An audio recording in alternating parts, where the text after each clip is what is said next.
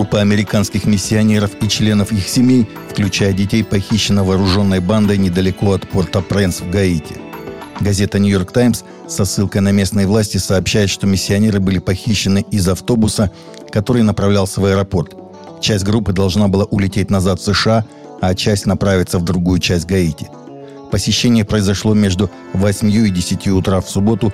По разным данным, в заложниках оказались от 15 до 17 человек – по данным издания «Вашингтон-Пост», один из похищенных американцев смог отправить сообщение через WhatsApp, где говорилось «пожалуйста, молитесь за нас, нас держат в заложниках, они похитили нашего водителя».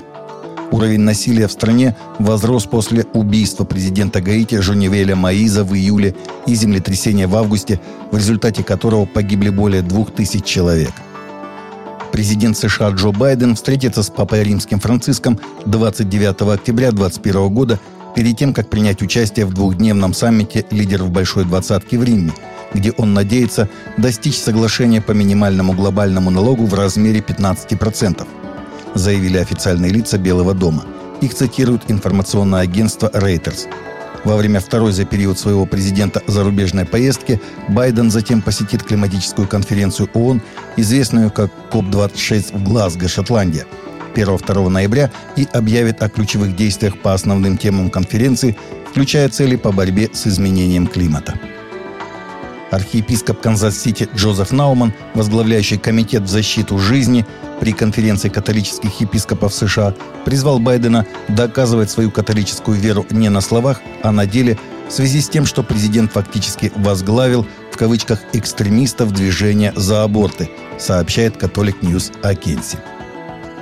До 32 человек возросло число жертв взрыва в шиитской мечети в городе Кандагаре на юге Афганистана, передает Интерфакс Религия со ссылкой на телеканал Аль-Джазира и на органы здравоохранения провинции Кандагар.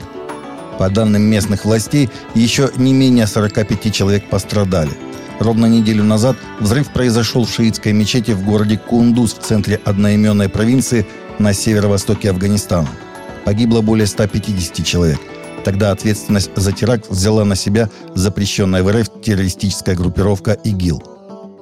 На парламентских выборах в Ираке 10 октября христианская партия «Вавилонское движение» добилась успеха, выиграв 4 из 5 мест, зарезервированных для христиан в парламенте национальной избирательной системой, сообщает Фидес.